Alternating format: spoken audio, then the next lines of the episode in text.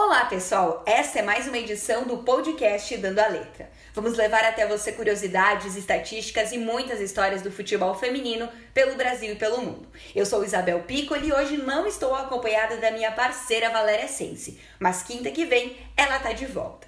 Hoje nós vamos falar sobre a atacante da nossa seleção brasileira, a camisa 11 que nos enche de orgulho, a nossa Cris. Fique com a gente, o Dando a Letra está no ar.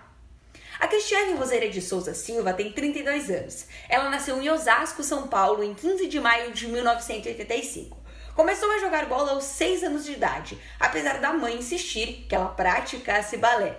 Aos 12 anos, a mãe percebeu que o negócio da Cris era mesmo futebol e a matriculou em uma escolinha. Ela começou a carreira em times pequenos de São Paulo. Sua tática e dedicação a levaram em 2006 para o Turbine Potsdam, da Alemanha, onde permaneceu até 2007, quando passou a atuar por outro time alemão, o Wolfsburg.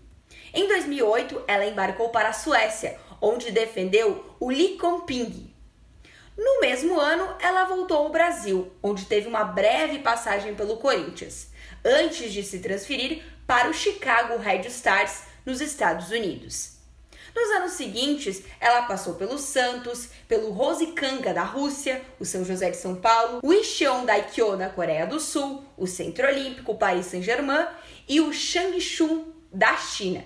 Em janeiro deste ano, foi anunciada como o mais novo reforço do tricolor paulista. Ao ser transferida do PSG para o Changchung, a Cris conquistou o status de jogadora mais bem paga do mundo.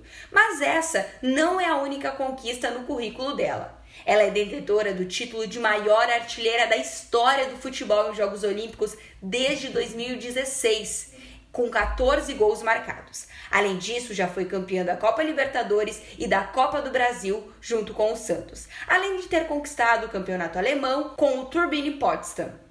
A conquista mais recente da Cris foi o Campeonato Brasileiro Série A2 de 2019 pelo São Paulo. Pela seleção brasileira, Cris já conquistou a medalha de ouro nos Jogos Pan-Americanos de 2007 e 2015, prata nos Jogos Olímpicos de 2004 e 2008, além da Copa América de 2010, 2014 e 2018. Ao lado de Marta, ela disputou a posição de melhor do mundo em 2007 e 2008, mas acabou ficando em terceiro lugar nas duas oportunidades. Não podemos esquecer de mencionar que ela é a terceira melhor atacante da seleção brasileira, ficando atrás apenas de Marta e Pelé. A Cris é uma daquelas mulheres brasileiras que nos enchem de orgulho. Foi graças a elas que tivemos a chance de gritar gol por três vezes na estreia do Brasil contra a Jamaica na Copa do Mundo da França 2019. Apesar de apresentar um bom desempenho durante a Copa do Mundo em 2019, a Cris não era convocada pelo técnico Vadão desde fevereiro de 2018. Curiosidade, né? E quando ela ficou fora da convocação, já que estava lesionada e não havia disputado nenhuma partida desde sua chegada no São Paulo, mas para nossa alegria, ela se recuperou e encheu nossos corações de orgulho. A Cris já deixou claro que a Copa do Mundo da França foi sua última Copa. São 19 anos vestindo a camisa da seleção brasileira, dentro e fora das quatro linhas. Mas não podemos esquecer que 2020 é o ano dos Jogos Olímpicos e a Cris garantiu que fará o possível para garantir sua vaga no time e disputar a competição.